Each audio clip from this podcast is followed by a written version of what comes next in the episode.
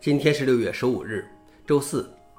本期是硬核观察第一千零三十三期，我是主持人硬核老王。今天观察如下：第一条，安卓开源项目将不是一个完整的开源移动操作系统。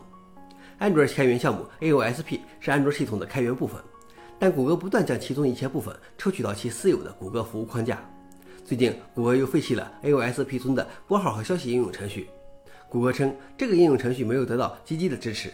其源代码只作为参考，这个项目将在未来的某个时候从源代码清单中删除。虽然每个安卓 OEM 厂商都已经使用了他们自己的拨号和消息应用，并且也有比谷歌更好的开源替代品，但对于安卓这个开源操作系统来说，由于 AOSP 的功能不断被转移到闭源的谷歌服务框架中，你将不能说 AOSP 是一个完整的开源操作系统了。消息来源：OS News。老王点评：从谷歌删除不作恶信条的那时起，开源就不断被他践踏。当然，这并不是说谷歌做的有多差，或者它违背了开源许可证，在这方面比它差的比比皆是。叹息的是，终究很多公司只是将开源当成一件需要利用时披上的华丽衣服，而在金钱当道时就如旧衣一般丢弃。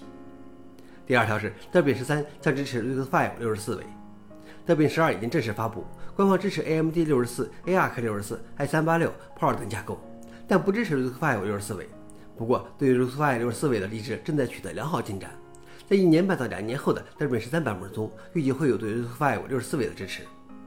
考虑到许多社区开源开发者缺乏高性能 RISC-V 硬件，这也是可以理解的。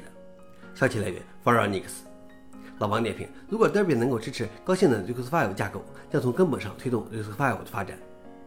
最后一条是生成性人工智能每年可为全球经济增加4.4万亿美元。麦肯锡公司称，生成性人工智能每年可为全球经济增加2.6万亿至4.4万亿美元。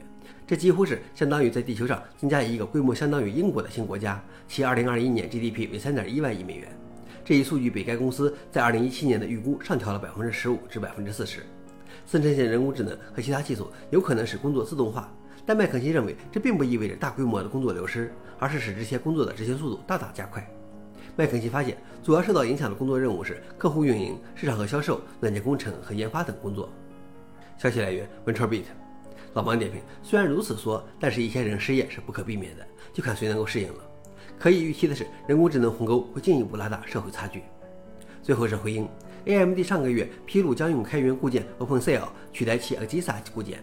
这件事的最新进展是，AMD 刚刚发布了 OpenCL 非常早期的概念验证代码。